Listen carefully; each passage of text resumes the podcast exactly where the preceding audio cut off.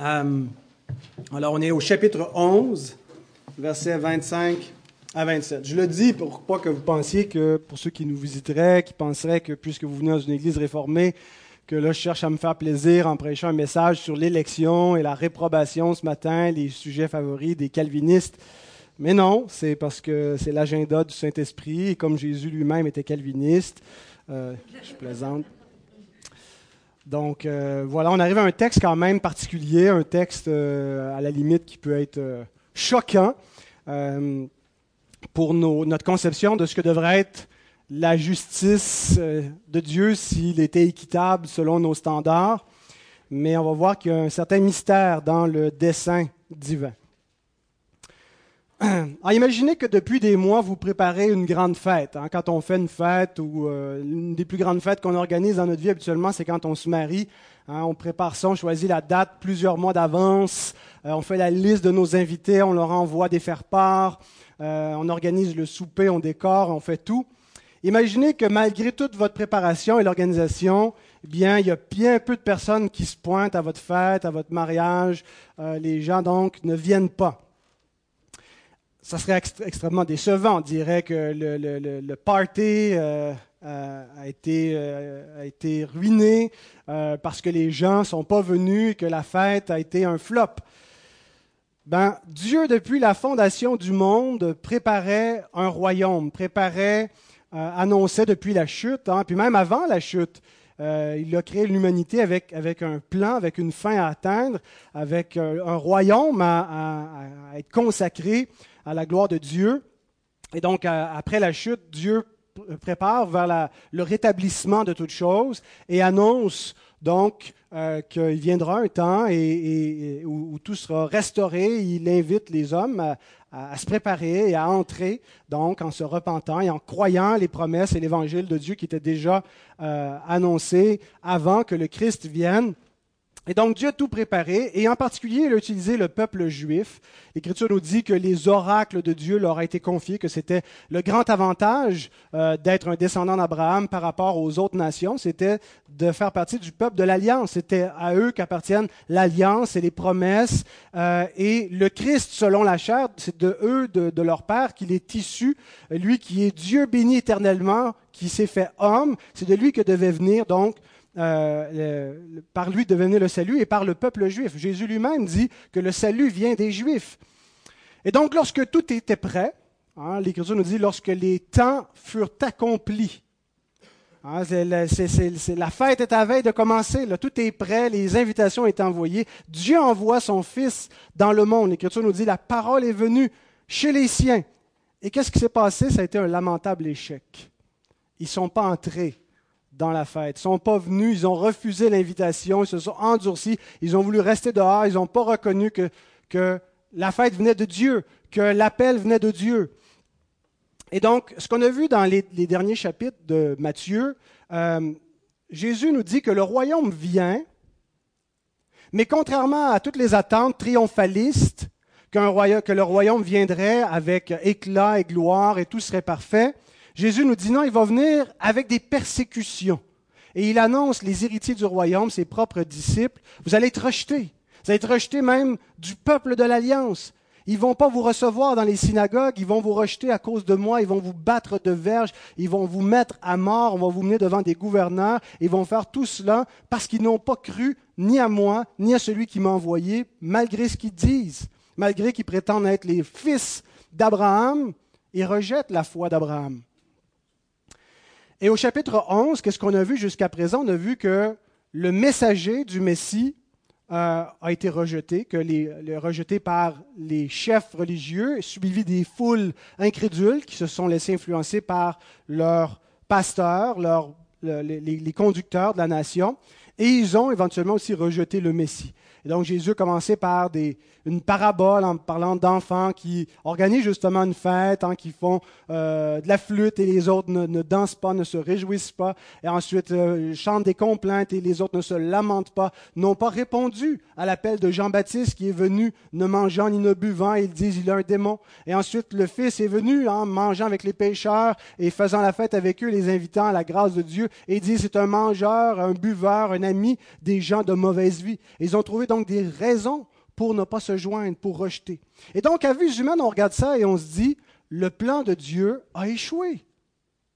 On chante dans les cantiques de Noël, depuis plus de 4000 ans, nous le promettaient les prophètes.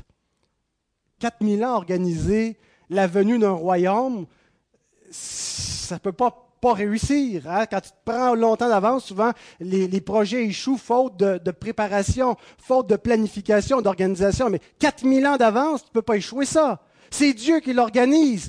Et pourtant, on voit l'échec. Un échec lamentable. À vue humaine, on se dit, Dieu a échoué. Son propre peuple qu'il a préparé, qu'il a annoncé d'avance, n'est même pas entré dans la fête, n'est pas entré dans son royaume. Mais ce que le texte de ce matin va nous montrer, c'est que la réponse, ou la non-réponse, ou la réponse hostile, l'endurcissement du peuple d'Israël vis-à-vis du Messie, du messager qui est venu devant le Messie, Jean-Baptiste et Jésus-Christ, leur réponse faisait partie du plan de Dieu.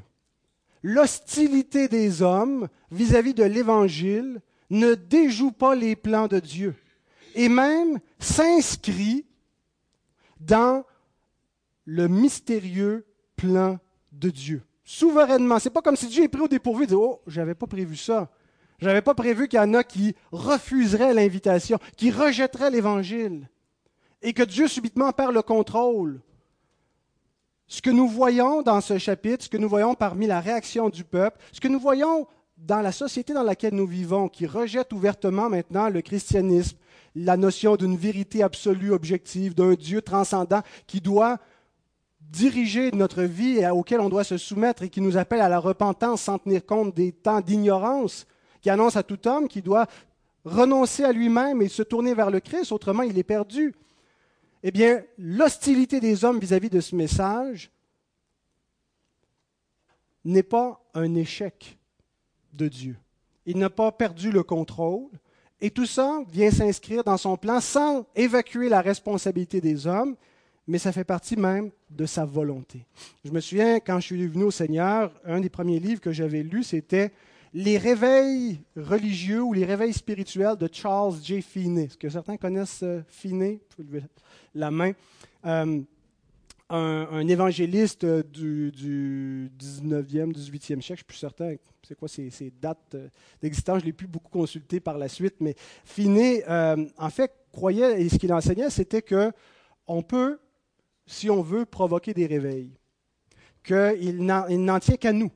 Euh, que Dieu, en fait, est toujours ouvert à faire des réveils. Je me souviens, quand j'avais commencé à étudier en théologie, un des premiers cours que j'avais eu, c'était avec le pasteur Perron, Raymond Perron, que vous connaissez bien, euh, un cours d'apologétique, et puis il parlait justement de la souveraineté de Dieu dans la conversion de l'homme, qu'on ne se convertit pas par le libre arbitre. Euh, et, pour moi, c'était complètement choquant, cette idée que Dieu ne voulait pas sauver tous les hommes, que Dieu, ce n'était pas son plan. Et, j'étais intervenu dans la classe, j'ai commencé même à avoir un argument avec le, docteur Perron en lui disant, mais et, sa, réponse était Mais, mais euh, est-ce que vous croyez vraiment, M. Deneau, que, euh, que, que l'homme peut décider de faire des réveils? C'est Dieu qui fait des réveils. Et moi, j'avais dit Mais Dieu veut toujours faire des réveils. Dieu est toujours prêt à faire un réveil. Et s'il n'y a pas de réveil, ce n'est pas de la faute de Dieu. Dieu n'attend que ça. C'est de notre faute à nous. C'est à nous de nous réveiller. Dieu va. et, et, d'une certaine façon, on peut dire oui, si nous nous, nous, repentons, si nous revenons, Dieu hein, est prêt à nous, à nous accueillir et, à agir avec nous. Mais ma compréhension évacuait totalement la souveraineté de Dieu dans la conversion de l'homme et évacuait la souveraineté de Dieu dans l'échec lamentable de l'Évangile dans le monde. Nous sommes un petit troupeau les, croyants sont encore en minorité dans la société. Nous, perdons de plus en plus de l'influence hein, dans le monde, dans la société. On nous isole, on, a de moins en moins de voix au chapitre sur la, place publique. Notre, discours est, vu comme étant euh, mauvais, néfaste, euh, régressif. Et donc, on n'y fait plus de place. Et dans tout cela, c'est le bon plaisir de Dieu qui s'accomplit. Et c'est ce que nous allons voir ce matin. Je vous invite à vous lever. Matthieu 11, 25 à 27.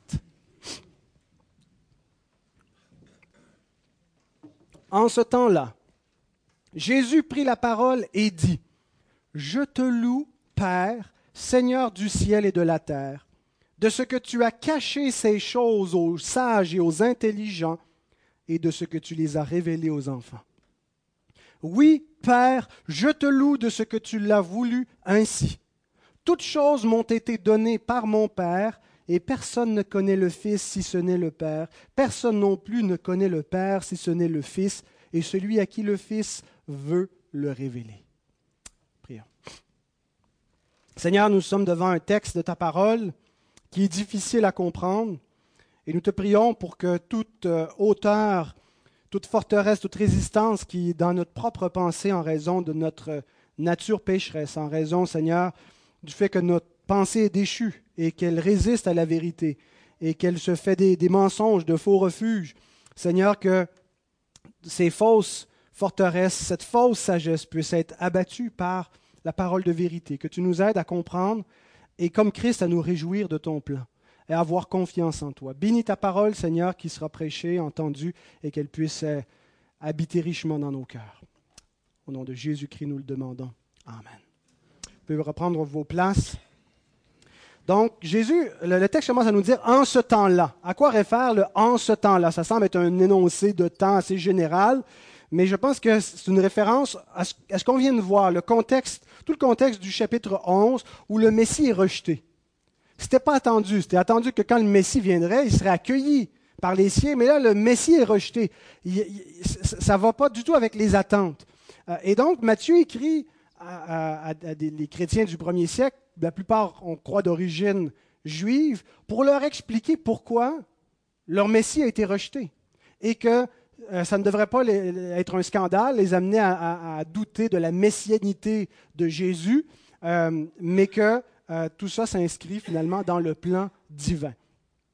dans le, texte parallèle de l'évangile de Luc, Luc traite les mêmes paroles de Jésus dans Luc 10, le contexte, c'est le retour de la mission des 70 disciples, quand il les envoie deux par deux, qui reviennent tout feu, tout flamme, en disant, même les démons nous sont soumis en ton nom. Et Jésus dit, je voyais Satan qui tombait hein, du ciel comme, comme l'éclair. Euh, et c'est là où il, il, tressaille de joie en disant, je te loue, Père, du ciel et de la terre, de ce que tu as caché ces choses aux sages et aux intelligents, de ce que tu les as révélées aux enfants. Donc c'est le contexte où il y a la mission, où il y a un, progrès dans la mission. Il y a des gens qui viennent, mais en même temps, il y a de la résistance, en particulier vis-à-vis euh, des chefs d'Israël qui euh, s'opposent à Jésus.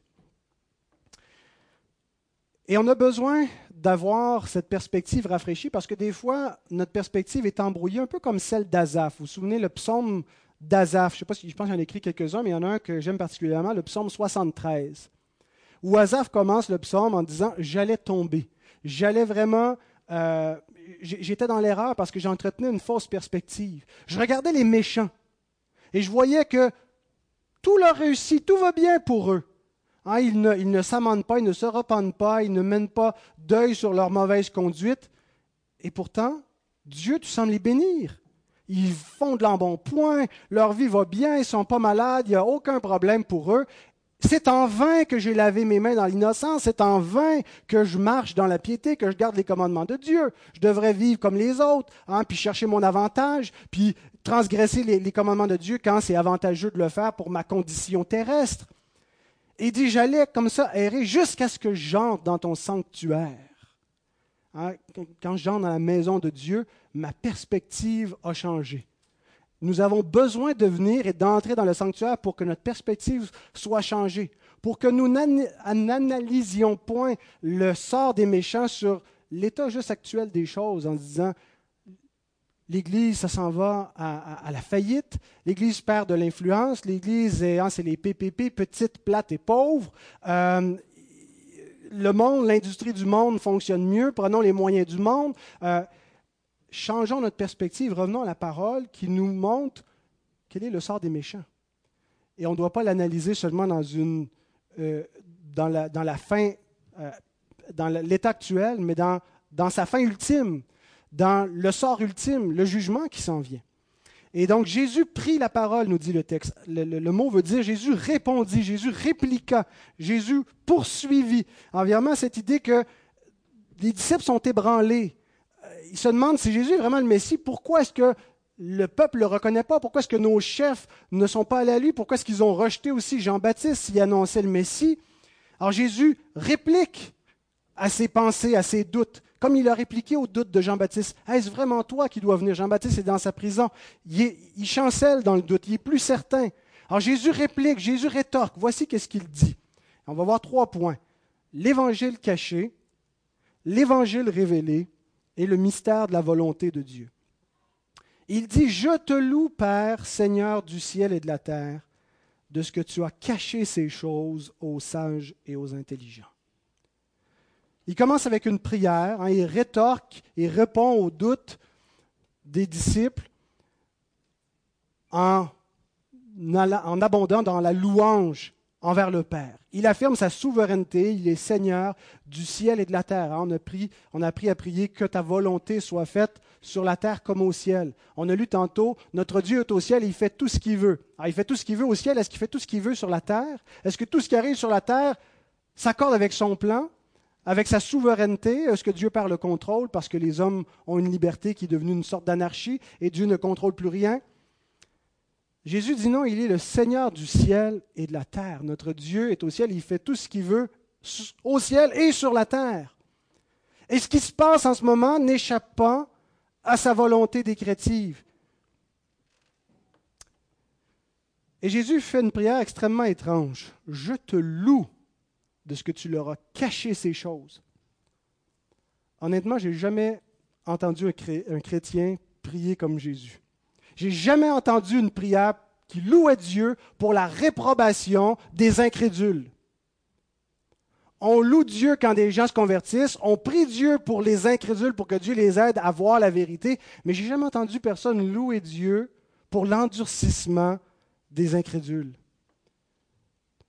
Et en l'attribuant à Dieu, tu leur as caché ces choses.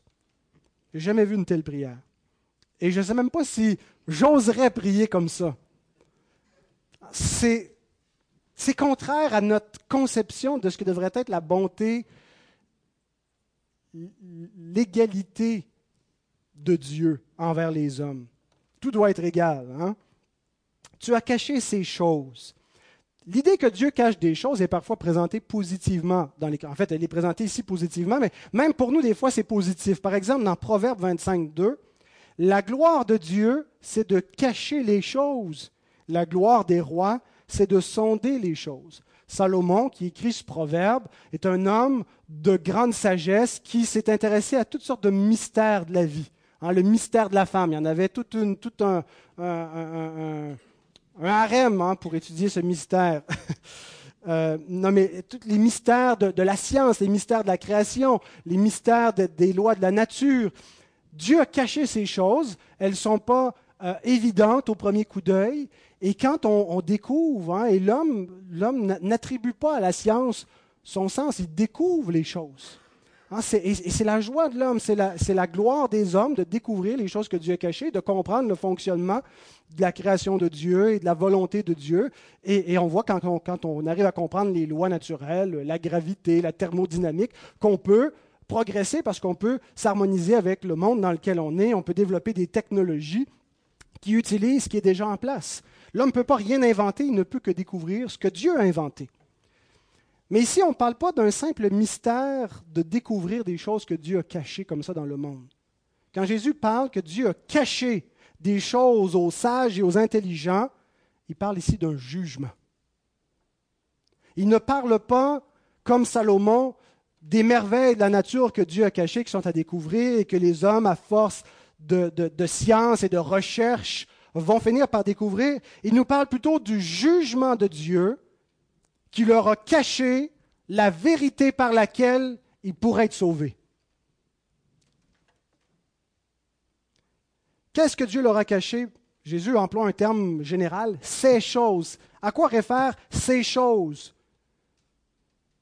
À ce qu'on a vu avant. On a vu l'arrivée du royaume. Regardez les, versets qui précèdent notre, notre passage. C'est ça les choses dont Jésus parle. Le royaume est arrivé. Le rôle de Jean-Baptiste avec l'arrivée du royaume, il est le héros qui prépare le chemin de l'Éternel, l'Éternel fait homme, le Christ qui est Dieu venu dans le monde, la messianité de Jésus, c'est de ça qu'il a été question dans les versets qui précèdent. Le besoin insoupçonné pour l'Évangile. Qu'est-ce que le peuple pensait qu'il avait besoin?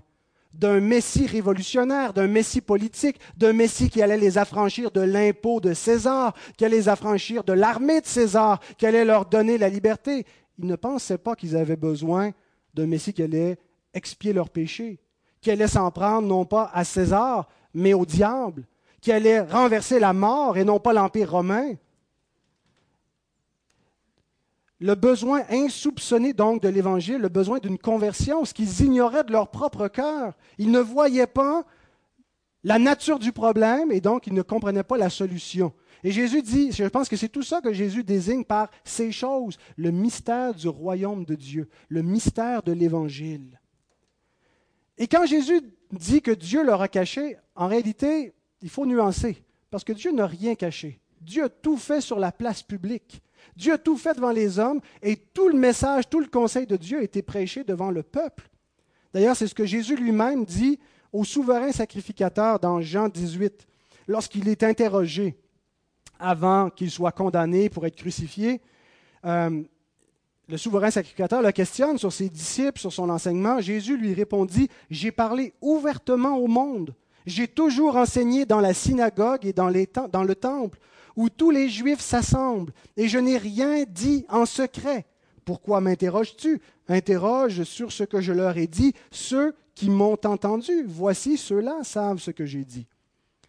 Donc Dieu leur a caché, mais Dieu ne leur a pas caché en même temps. Parce que ça a été dit publiquement, ça a été dit pour tous, tous ceux qui veulent entendre, tous ceux qui peuvent entendre. La vérité est accessible. Elle est proclamée en plein jour. Paul dit exactement la même chose lorsqu'il est lui aussi devant euh, les autorités romaines, actes 26, 25 et 26. Il répond à Festus qui lui dit qu'il est rendu fou, qui, dans son discours, qui les appelle à la repentance. Et Paul répond, je ne suis pas fou. Très excellent Festus, répliqua Paul. Ce sont au contraire des paroles de vérité et de bon sens que je prononce. Le roi, en parlant du roi Agrippa, le successeur donc de, euh, Hérode, euh, est instruit de ces choses et je lui en parle librement, car je suis persuadé qu'il n'en ignore aucune puisque ce n'est pas en cachette qu'elles se sont passées. L'Évangile est public. L'Évangile, ce n'est pas juste quelque chose qui est caché, secret dans le cœur, c'est un événement public, c'est Dieu qui s'est fait homme, qui s'est incarné, qui est venu pour mener une vie d'obéissance parfaite à la loi, parce que pour avoir la vie, il faut obéir à la loi parfaitement, ce qu'aucun pécheur est capable de faire. L'homme qui mettra ces choses en pratique vivra par elles. C'est comme ça que se résume la loi de Moïse. Il est venu accomplir la loi. Et il l'a passivement en subissant la condamnation pour les transgressions de la loi, non pas les siennes, parce qu'il était parfait, mais les nôtres. Et il l'a accompli activement en obéissant parfaitement à tout ce qui était requis dans la loi.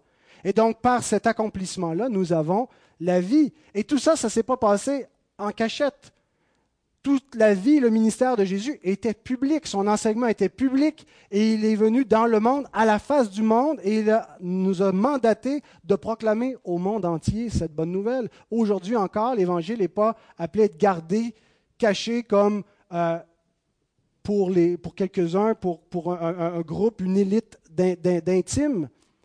Nous sommes appelés à annoncer à toutes les nations, à tout homme, cette bonne nouvelle. Nous la proclamons. En ce moment même, nous diffusons ça sur Internet. Il y a des gens qui sont peut-être à la maison, sur Facebook, qui entendent ce message. Il va être proclamé sur les ondes à la radio. Puis il y a des milliers d'endroits dans le monde où le même évangile est prêché. Donc, c'est public. Dieu ne l'a pas caché dans ce sens-là. Mais en même temps, Jésus nous dit qu'il l'aura caché dans un autre sens. Dans le sens de Matthieu 13, versets 14 et 15 un sens de jugement. Un sens où malgré qu'ils voient, malgré qu'ils ont toutes les évidences sous les yeux, malgré les signes et les prodiges de Jésus qui confirment sa messianité, malgré sa mort et sa résurrection qui est attestée par des martyrs qui sont allés jusqu'au bout pour attester ces choses, ils ne voient point, ils n'entendent point, ils ne comprennent point. Matthieu 13, 14 et 15. Et pour eux s'accomplit cette prophétie d'Ésaïe. Vous entendrez de vos oreilles et vous ne comprendrez point. Vous regarderez de vos yeux et vous ne verrez point. Car le cœur de ce peuple est devenu insensible.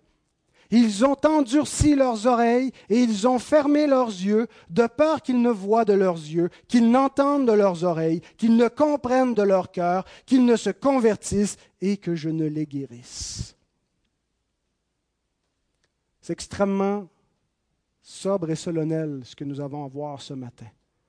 Le jugement de Dieu qu'on appelle la réprobation, où Dieu appelle des pécheurs à la repentance, leur met toute la lumière et les évidences sous les yeux, et ils persistent dans leur aveuglement. Ici, ça nous est présenté comme si ça vient de leur propre cœur mauvais, leur propre responsabilité, leur propre refus. Et donc, on dit donc qu'ils sont coupables.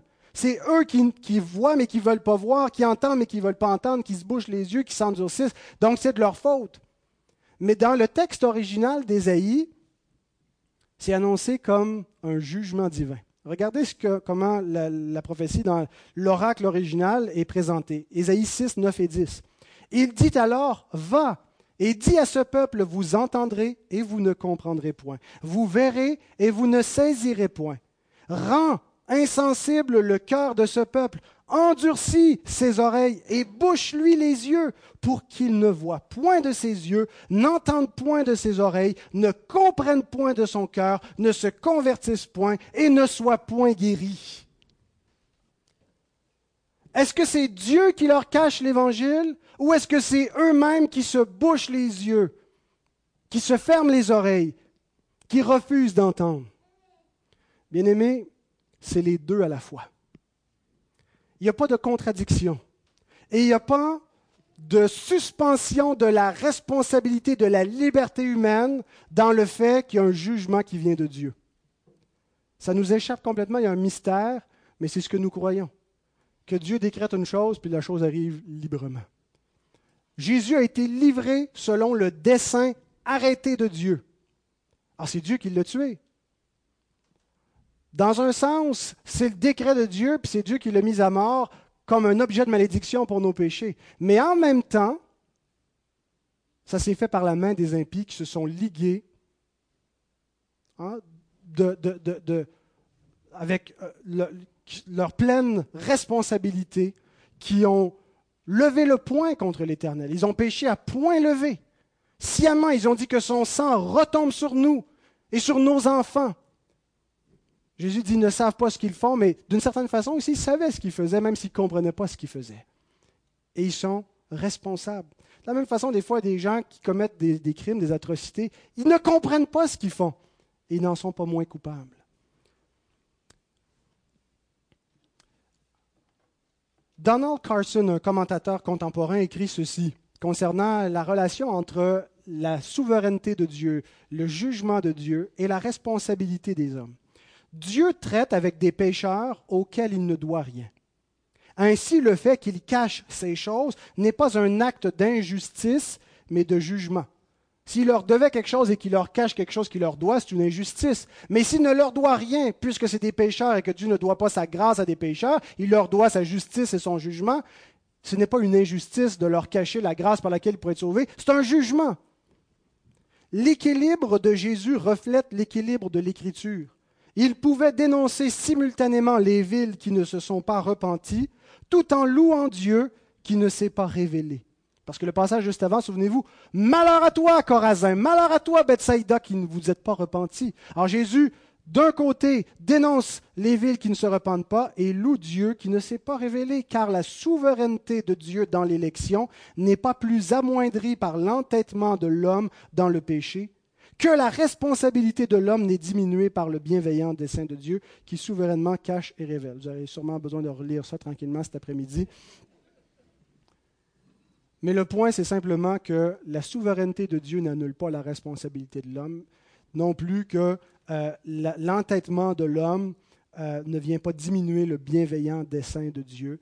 Euh, et toutes choses vont arriver selon son plan. Donc, l'Écriture nous révèle, c'était vrai pour les chefs du premier siècle, les chefs d'Israël, mais c'est encore la même réalité aujourd'hui. L'homme naturel ne reçoit pas les choses de l'esprit. 1 Corinthiens 2,14. C'est-à-dire que l'homme qui n'a pas, dans lequel il n'y a pas eu l'intervention du Saint-Esprit, l'homme laissé à sa nature déchue, qui n'a pas été régénéré, ne peut pas comprendre l'Évangile. Il peut comprendre la, logique de l'Évangile. Il peut comprendre la mécanique du salut mais il ne peut pas arriver de l'intérieur à être persuadé dans son cœur, à avoir une foi vivante. Il ne peut pas arriver à comprendre véritablement sa misère et croire l'Évangile. Et Dieu n'a pas besoin de faire quoi que ce soit pour leur cacher l'Évangile. Il leur met même sous les yeux, mais ils ne le voient point. Si l'Évangile est encore voilé, il est voilé pour ceux qui périssent, ceux dont le Dieu de ce siècle a aveuglé les pensées. Donc, ils sont aveuglés par le diable, ils sont aveuglés par leur propre nature pécheresse. Et dans ce sens-là, quand Jésus dit Dieu leur cache, c'est que Dieu les laisse à leur sens réprouvé. Ce n'est pas qu'activement Dieu les empêche de voir, mais que dans son jugement, il les livre à leur endurcissement. Il garde l'Évangile caché pour certains. L'Évangile est naturellement caché pour l'homme. L'homme ne peut pas le voir parce qu'il est mort dans son péché, nous dit l'Écriture. Et pour que l'homme puisse le voir, il faut qu'il naisse de nouveau. Jésus nous dit, quand il parle à Nicodème, que si l'homme ne naît pas de nouveau, il ne peut pas voir le royaume, il ne peut pas y entrer. Le royaume des cieux est spirituel. Il faut naître de l'esprit pour pouvoir comprendre ces choses et y entrer. Et donc l'homme naturel est naturellement en dehors et fermé à la réalité du royaume. Et quand Dieu leur cache, c'est simplement que Dieu n'intervient pas en leur faveur ne les régénère pas, ne cause pas la grâce de la conversion en vue du salut, en vue de leur repentance. Alors il les laisse à leur endurcissement. Et Jésus les décrit ici, ces gens-là, ceux que, pour qui Dieu garde l'évangile caché, les sages et les intelligents. Généralement, l'Écriture est favorable aux sages et aux intelligents, surtout si vous lisez le livre des Proverbes le sage et l'intelligent est mis en contraste avec l'insensé, avec celui qui suit le chemin de la folie. Donc la sagesse et l'intelligence, c'est la crainte de Dieu, c'est la voie du croyant. Paul est un homme sage, un homme intelligent, un homme de lettres, un homme instruit au pied de Gamaliel. Mais dans sa sagesse, dans son intelligence, il était endurci contre Dieu. C'était une sagesse charnelle, humaine, ce n'était pas la sagesse qui vient du Saint-Esprit. Et donc, quand Jésus nous, parle ici des sages et des intelligents, ce n'est pas de ceux qui ont, été, qui ont appris la sagesse selon Dieu, mais ceux qui se croient sages et intelligents et qui résistent à Dieu, qui résistent à l'Évangile. C'est le contraire des pauvres en esprit. Hein. le, premier mot du sermon sur la montagne, qui est le, sermon des enfants du royaume. Heureux les pauvres en esprit. Heureux ceux qui voient leur misère, heureux ceux qui voient leur, leur manque d'intelligence, justement, pour comprendre qui est Dieu qui qui pensent pas qu'ils l'ont l'affaire, puis qui peuvent, par leur bon sens et leur intelligence, y arriver, puis trouver la bonne voie, puis être sauvés. Heureux ceux qui voient, qui ne voient pas. Heureux ceux qui voient leur misère. Mais pourquoi ils le voient? Parce que Dieu leur a montré qu'ils sont fous. Dieu leur a montré qu'ils sont aveugles. Parce que l'homme laissait lui-même se croit sage et intelligent. Il se laisse convaincre par ses propres pensées mensongères et il trouve que ses pensées ont bien de l'allure. Mais il se trompe lui-même, il se séduit lui-même. Grégoire le Grand, le pape Grégoire le Grand, c'est rare qu'on cite un pape dans une église euh, antipapiste, qui était docteur de l'Église, écrit ceci en commentant le texte. Il ne dit pas aux insensés, mais aux enfants, montrant qu'il condamne l'orgueil et non l'entendement. Le contraire des sages et des intelligents dans notre texte, ce n'est pas les insensés qui sont le contraire des sages et des intelligents dans les proverbes, mais c'est les enfants, qui réfèrent à, l'humilité. Donc, l'envers de ça, ce que Jésus condamne, c'est les orgueilleux, les entêtés, et c'est les mêmes personnes que Paul nous décrit dans 1 Corinthiens 1, 18 à 21, le texte qui nous servira tantôt d'introduction à la prière. Car la prédication de la croix est une folie pour ceux qui périssent. Mais pour nous qui sommes sauvés, elle est une puissance de Dieu. Aussi est-il écrit, je détruirai la sagesse des sages, j'anéantirai l'intelligence des intelligents. Où est le sage? Où est le scribe? Où est le disputeur de ce siècle? Dieu n'a-t-il pas convaincu de folie la sagesse du monde?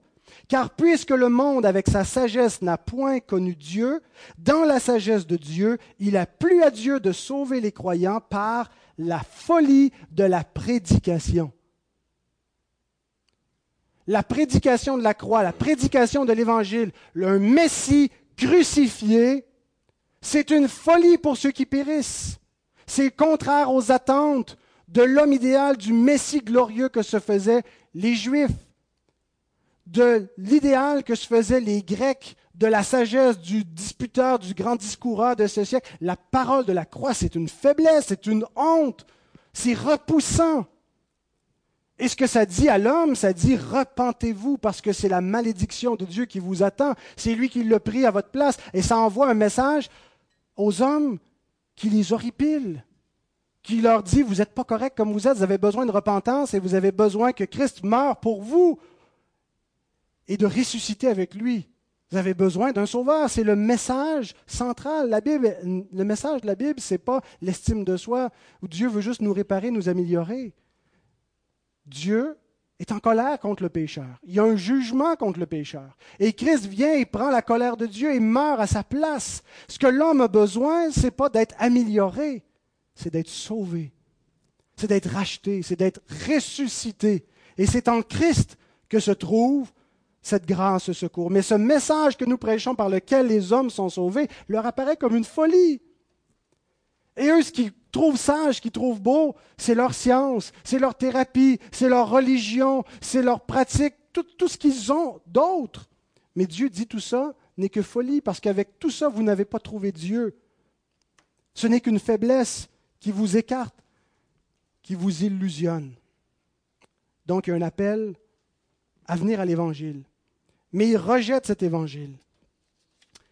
Et la réprobation de Dieu, c'est de les laisser aller, de les livrer, de ne pas leur permettre de voir clairement ce qu'est l'évangile, de leur permettre de continuer à s'illusionner, à croire que leur folie est une sagesse, et de croire que la folie de Dieu, la sagesse de Dieu est une folie, ils la voient comme une folie, puis ils les laissent le voir comme une folie. Jésus dit, la lumière est venue dans ce monde, et les ténèbres ne l'ont point aimé, parce qu'elles révélaient leurs œuvres mauvaises, et c'est un jugement de Dieu. Et voyez comment Paul pousse l'ardiesse de la manière suivante. 2 Thessaloniciens 2, 11 à 12. Aussi Dieu leur envoie une puissance d'égarement. Bien-aimés, pesez la lourdeur de ces mots. Dieu leur envoie une puissance d'égarement pour qu'ils croient au mensonge, afin que tous ceux qui n'ont pas cru à la vérité, mais qui ont pris plaisir à l'injustice, soient condamnés. Et Jésus dit, je te loue, Père, Seigneur du ciel et de la terre, de ce que tu as caché ces choses aux sages et aux intelligents, à ceux pour qui l'Évangile est une odeur de mort, tu leur as pas permis de voir et tu les laisses dans l'illusion et je te loue parce que c'est ton bienveillant dessein.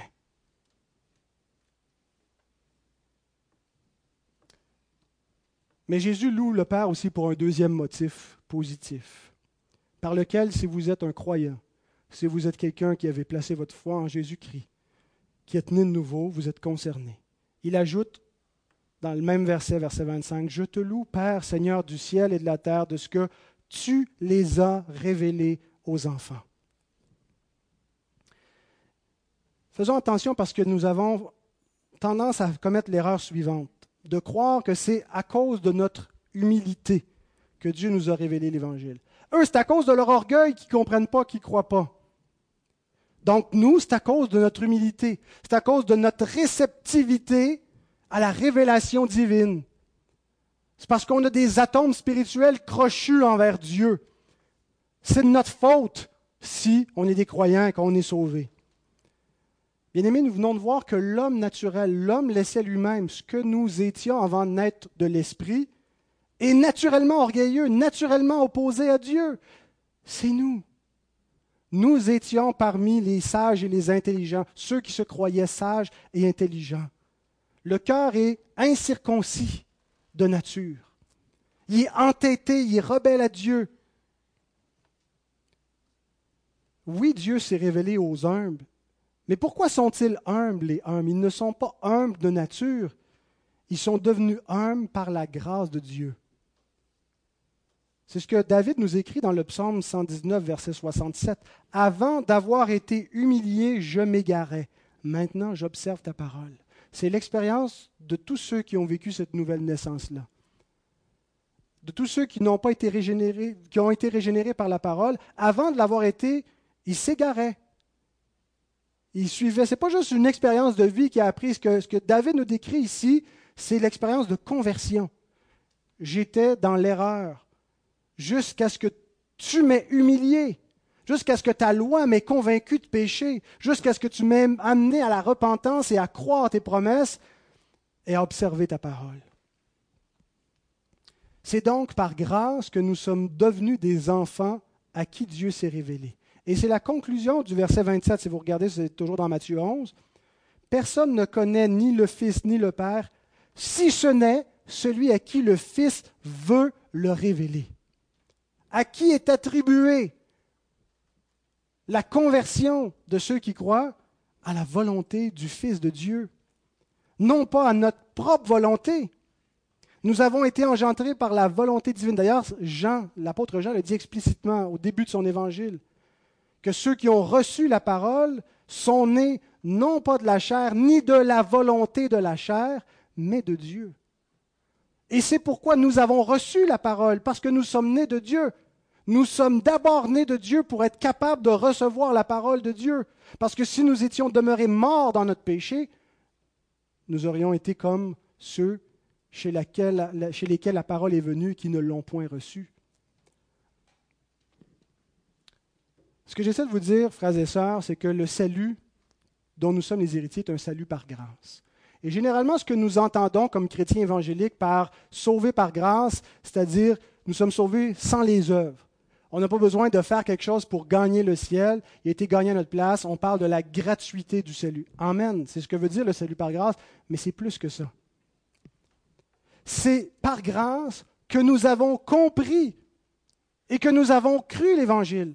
Paul dit dans Philippiens 29, il vous a été fait la grâce de croire en Christ et encore aussi de souffrir pour lui. La, foi vient de la grâce de Dieu. Si nos yeux se sont ouverts, si nous comprenons, si nous sommes appelés des enfants du royaume à qui Dieu s'est révélé, c'est par la grâce. Et voilà pourquoi Christ loue son Père et tressaille devant lui. Et voilà pourquoi nous devrions aussi tressaillir. Parce que Dieu ne nous a pas livré à l'endurcissement de nos cœurs. Il n'y a personne qui peut ici ce matin se féliciter et dire Seigneur, j'ai vraiment eu la bonne idée de cesser d'être rebelle et de croire en toi. Et je veux féliciter ma volonté de m'avoir converti, d'avoir accepté Jésus. Gloire à ma volonté. Bien sûr, il n'y a personne qui parle comme ça, mais il y a quelque part, inconsciemment, souvent, c'est ce que nous pensons. J'ai choisi, tandis que lui n'a pas choisi. J'ai quelque part été le pivot de la conversion. C'est ma volonté qui a fait la différence. Or, le texte nous dit non. C'est la volonté du Fils. Il ne nous a pas livrés à l'endurcissement de nos cœurs. Il ne nous a pas laissé être aveugles. Terminons avec le mystère de la volonté de Dieu. J'ai trois remarques pour clore qui sont inspirées du verset 27. Relisons le verset 27. Toutes choses m'ont été données par mon Père, et personne ne connaît le Fils si ce n'est le Père, personne non plus ne connaît le Père si ce n'est le Fils, et celui à qui le Fils veut le révéler. Trois remarques sur la volonté divine. Première remarque, la volonté divine est une. Jésus nous donne ici un aperçu des relations intertrinitaires.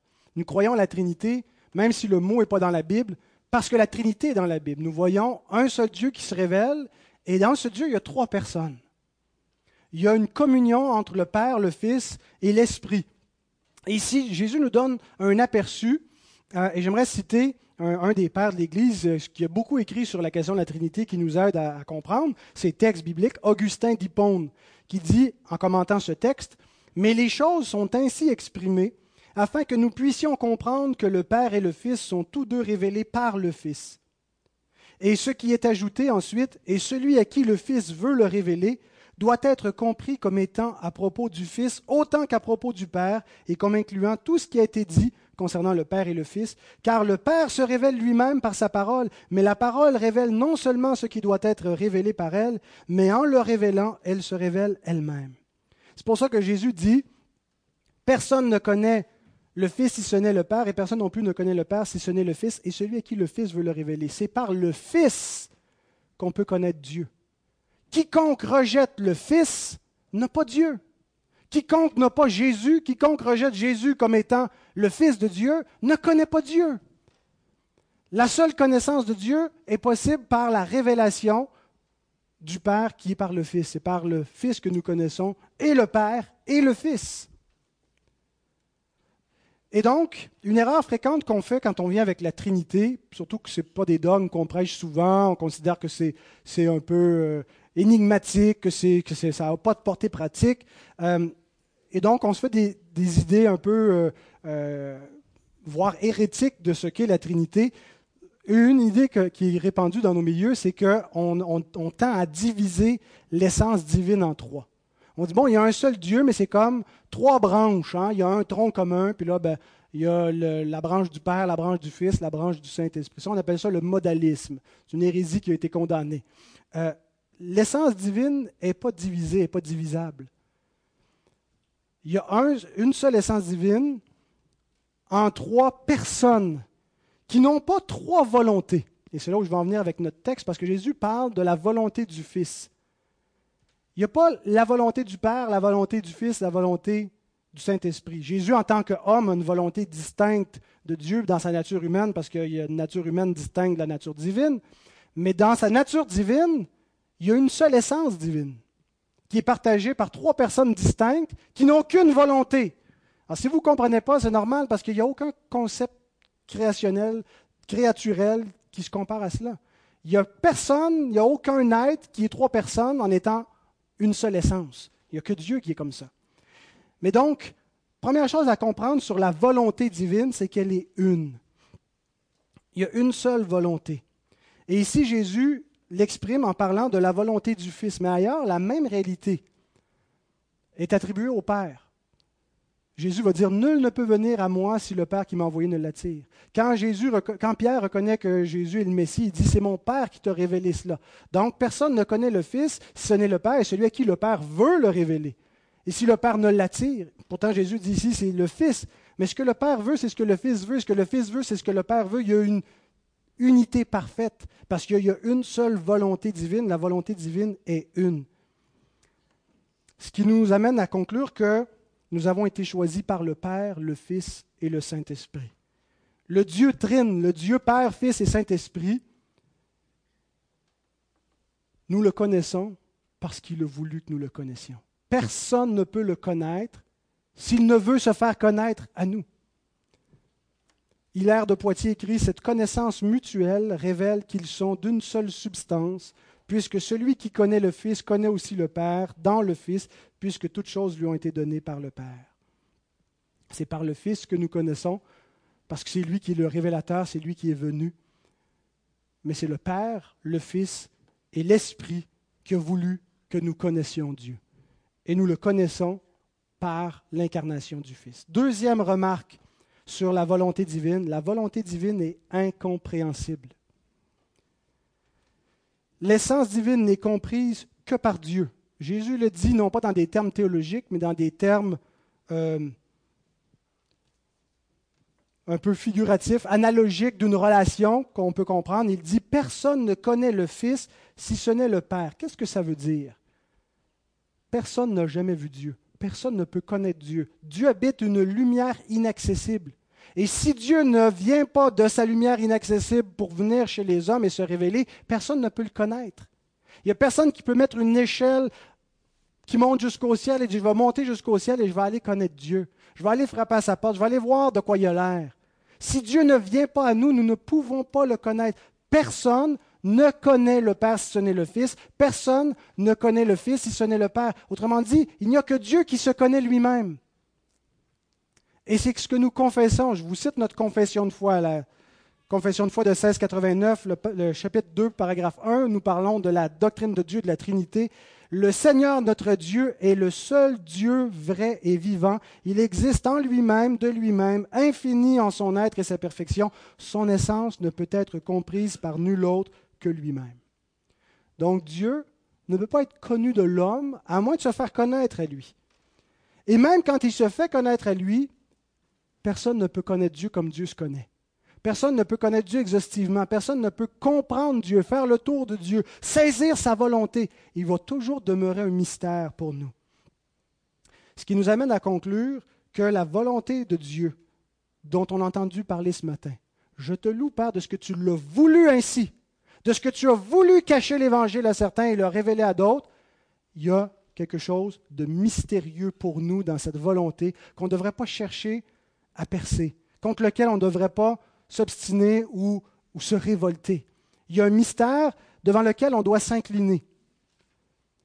Paul l'exprime ainsi, Romains 11, 36, 33 à 36, après avoir parlé justement de cette réprobation et de cette élection dans les chapitres 9, 10 de Romains, il conclut au chapitre 11 en disant Ô profondeur de la richesse, de la sagesse, de la science de Dieu, que ses jugements sont insondable. Ce n'est pas juste une façon de parler, c'est une affirmation théologique sur le fait qu'on ne peut pas appréhender et sonder la nature de Dieu, les jugements de Dieu, la volonté de Dieu, parce qu'elle demeure incompréhensible pour nous.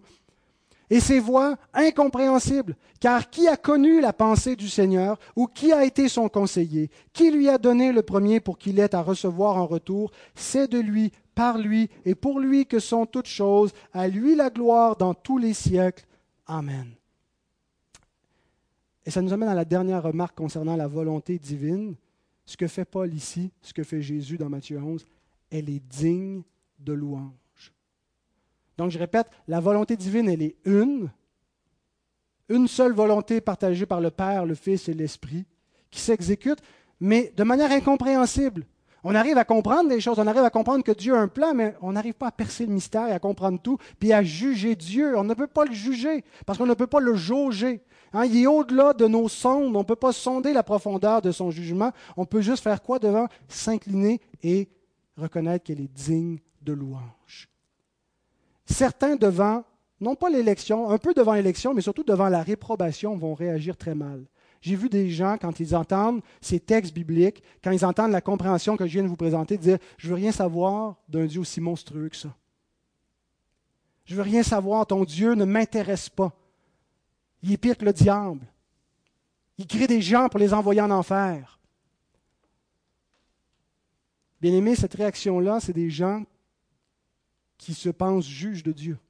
Même s'ils ne le font pas consciemment, ils ne se disent pas je veux juger Dieu, mais qui croient que leur appréhension, leur perception de la réalité du jugement de Dieu est ultime.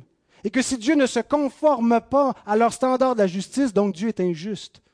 Qu'ils n'admettent pas que le décret de Dieu peut être mystérieux et leur échapper totalement. Et ils refusent de s'incliner devant cette réalité-là. Et j'aimerais citer Jean Calvin concernant cette attitude de cœur. Il dit, Il n'y a rien que nous cédons à Dieu avec plus de difficulté que de reconnaître sa volonté comme le motif le plus noble et la justice la plus élevée. C'est une des choses les plus dures pour nous, de reconnaître que il n'y a pas un motif plus élevé, plus noble, une justice plus juste que la volonté de Dieu. Parce que Dieu veut une chose, parce que Dieu décide une chose, ça en fait quelque chose de parfait. C'est le motif le plus noble, le plus élevé, le plus glorieux qu'on peut trouver. Il n'y a pas un standard auquel Dieu doit se soumettre. Il est le standard. Il est la norme par laquelle toutes les autres normes sont normées, sont jugées. Il répète fréquemment, tes jugements sont comme le grand abîme, quelque chose qu'on ne peut pas sonder. Mais nous plongeons violemment la tête première dans cette profondeur, et lorsque quelque chose nous déplaît, nous grinçons des dents ou murmurons contre lui, et certains éclatent même ouvertement en blasphème. Bien-aimés, gardons-nous de faire cela disons, je ne comprends pas, peut-être ça m'épouvante, peut-être que ça ne ça, ça, m'attire pas cette doctrine, cette vérité de Dieu, ces jugements. Je ne le comprends pas. Mais gardons-nous d'oser nous faire juge de Dieu. Et cherchons à faire comme Christ, le Christ incarné, et comme Paul, à se faire des adorateurs. Regardez comment Luc exprime avec encore plus d'enthousiasme la réaction de Jésus devant le jugement de son Père. En ce moment même, Jésus tressaillit de joie par le Saint-Esprit. Il n'est pas dans l'épouvante, il n'est pas dans la rébellion, il voit le jugement de Dieu sur le peuple d'Israël et il tressaille de joie par le Saint-Esprit et il dit, Je te loue, Père, Seigneur du ciel et de la terre, de ce que tu as caché ces choses aux sages et aux intelligents et de ce que tu les as révélées aux enfants. Oui, Père, je te loue de ce que tu l'as voulu ainsi. Et pourquoi pouvons-nous faire cela? Bien-aimé, la raison est simple, c'est parce que la volonté de Dieu est bonne entièrement bonne. Il n'y a aucune ténèbre en Dieu. Il n'y a pas la moindre once, la moindre ombre de méchanceté, de noirceur. Et si nous voyons quelque chose de néfaste dans ces jugements, c'est le reflet de nos propres cœurs mauvais. Et d'ailleurs, la version Louis II le rend mal. Euh, si on compare, tu peux mettre le prochain, Louis II comparé à, Sommeur, le verset 26. Oui, Père, je te loue de ce que tu l'as voulu ainsi. Le texte original est plus fort. Oui, Père, car dans ta bonté, tu l'as voulu ainsi. Le mot qui est traduit, c'est eudokia. Hein, le préfixe e, comme euthanasie, euphorie, veut dire bon, bien, quelque chose qui, est agréable. Non pas que l'euthanasie est bonne, là, mais c'est la mort heureuse, la mort sans douleur, c'est ce que veut dire euthanasie. Thanatos, mort, euthanatos, donc on meurt sans, douleur. Mais eudokia, c'est le bon plaisir, la bonne volonté de Dieu. Ce n'est pas juste la volonté de Dieu, c'est la volonté pure, c'est la volonté qui fait la réjouissance de Dieu et qui est parfaite. Est-ce qu'il y a quelque chose qui est plus grand que Dieu par lequel on doit mettre un standard auquel Dieu devrait se conformer Sa propre volonté est le standard ultime de toute chose. Quand Dieu veut, la chose devient ici. C'est lui qui fixe la norme. Et ce qui n'est pas selon sa volonté, c'est le contraire, c'est le péché. C'est ce qui est appelé à se conformer. Terminons avec un dernier verset, parce que le même mot, eudokia, est repris pour parler de notre élection, Éphésiens 1, 5 et 9. Nous ayant prédestinés dans son amour à être ses enfants d'adoption par Jésus-Christ, selon le bon plaisir, eudokia, de sa volonté. Au verset 9, nous faisant connaître le mystère de sa volonté selon le bienveillant dessein qu'il avait formé en lui-même. Alors la volonté de Dieu est une, elle est mystérieuse, elle est incompréhensible, mais elle est bonne, elle est parfaite, il n'y a pas de faille, il n'y a pas de faute. Elle ne suspend pas notre, responsabilité, notre, liberté, et elle nous invite justement à répondre et à faire comme Christ, à louer notre Père, à louer notre Père pour ses jugements parfaits et pour sa grâce et sa miséricorde envers nous, qui ne nous a pas livrés à l'endurcissement de nos cœurs, qui ne nous a pas livrés à l'impénitence, mais qui nous a donné sa grâce pour nous convertir. Et c'est ce que nous allons nous rappeler ce matin en prenant le repas du Seigneur. Nous rappeler que nous été de l'offrande de Christ, de sa venue, de sa vie parfaite, serions perdus, serions livrés au jugement. Que Dieu bénisse sa parole.